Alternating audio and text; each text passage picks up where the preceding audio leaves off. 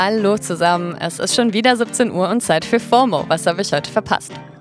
Heute ist Montag, der 12. Juli 2021. Diese Woche bin ich wieder da. Mein Name ist Dana Sarin und ich scrolle mich für euch wie immer durch diverse Feeds, damit ihr nicht auch zu Smombies werden müsst. Heute geht es um Rassismus bei der Euro 2020, die eventuell einzig sehenswerte Szene bei der Serie Sex Life und Loredanas Fremdsprachenskills. Gestern war das Finale der Fußball-Europameisterschaft und das ging wie etliche Spiele davor auch in die Verlängerung und dann ins Elfmeterschießen, was gegen 23 Uhr auf Twitter schon für Unmut bei der arbeitenden Bevölkerung gesorgt hat. Als schließlich Italien das Spiel für sich entscheiden konnte und zum Europameister wurde, schlug der Unmut vieler englischer Fans in blanken Rassismus um. Aber der richtete sich nicht etwa gegen ItalienerInnen, sondern gegen drei Spieler der englischen Nationalmannschaft.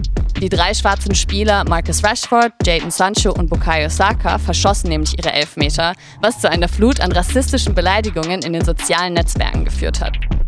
Und nicht nur das. Auf Twitter kursieren Videos, in denen englische Hooligans random nicht weiße PassantInnen bedrohen und schlagen. Das hat dazu geführt, dass schwarze Bürgerrechtsorganisationen aus UK BIPOX dazu aufgerufen haben, in der Spielnacht vorsichtig auf dem Nachhauseweg zu sein. Mittlerweile hat sich auch der englische Fußballverband dazu geäußert und hat die Regierung, aber auch Social-Media-Plattformen dazu aufgerufen, härter gegen Rassismus und Diskriminierung im Internet durchzugreifen. Weil solche Anfeindungen eben auch, wie man sehen kann, ganz schnell in die reale Welt überschwappen können.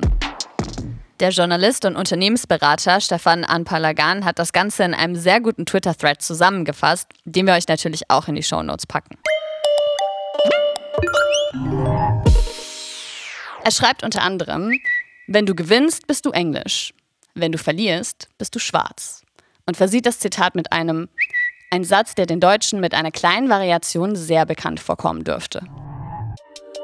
Als Mesut Özil 2018 aus der deutschen Nationalmannschaft zurücktrat und dem DFB sowie mehreren Funktionären Rassismus vorwarf, sagte er, ich bin Deutscher, wenn wir gewinnen, aber Immigrant, wenn wir verlieren. Verloren hatte mich die Netflix-Serie Sex Life ja eigentlich schon nach drei Episoden, aber ich habe sie mir dann doch noch bis zum Schluss angetan. Und ausgerechnet zu dieser Serie macht sich auf TikTok gerade ein Trend breit, bei dem Leute ihre Reaktion zu einer Szene filmen. Ich frage mich halt echt, ob ohne diesen Trend überhaupt noch jemand über die Serie sprechen würde, weil Sex Life, also Sex-Live, hatte halt durchgehend schlechte Bewertungen sowohl von KritikerInnen als auch dem Publikum. Und das kann ich nur unterschreiben. Ich saß literally alleine zu Hause auf dem Sofa und habe den Bildschirm angeschrien, weil die Handlung so unfassbar schlecht und nichtssagend ist. Es geht um eine Hausfrau und Mutter, die früher mal voll abenteuerlustig und promiscuous war und diesen Teil ihres Lebens halt vermisst. Und das war's auch schon. Also die komplette erste Staffel dreht sich nur um die Frage, ob sie jetzt was mit ihrem Sexgod-Ex-Freund anfangen soll und ihr Leben deswegen über den Haufen wirft oder halt nicht. Dabei bewegt sich die Handlung in einem endlosen, unnützen Loop, gespickt mit Flashback-Sexszenen, in denen die HauptdarstellerInnen so oft wie möglich, so nackt wie möglich gezeigt werden.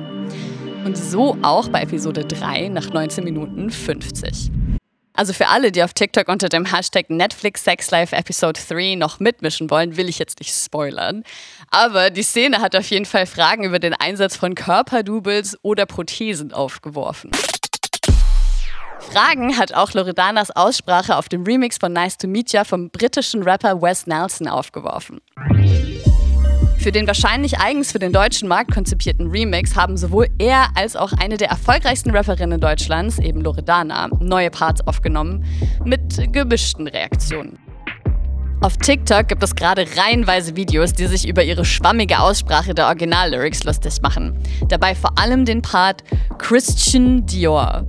Den französischen Designer Christian Dior spricht sie halt ein bisschen vernuschelt aus. Wobei man sagen muss, dass Wes Nelson den Namen auch einfach englisch ausspricht. Also Christian Dior. Was auch nicht richtig ist, liebe TikTok-Sprachpolizei. Loredana spricht neben Deutsch ja auch Albanisch und Schweizerdeutsch und hatte in ihrer Insta-Story eigentlich nur eine Sache dazu zu sagen.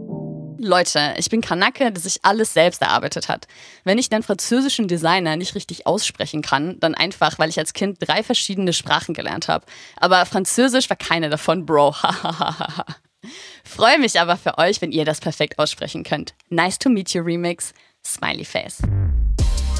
Wer weiß, vielleicht schafft sie es mit dem Song ja noch auf die alljährliche Sommerplaylist des ehemaligen US-Präsidenten Barack Obama. Der hat seine Liste mit freshen Tunes für 2021 jetzt nämlich auf Twitter geteilt.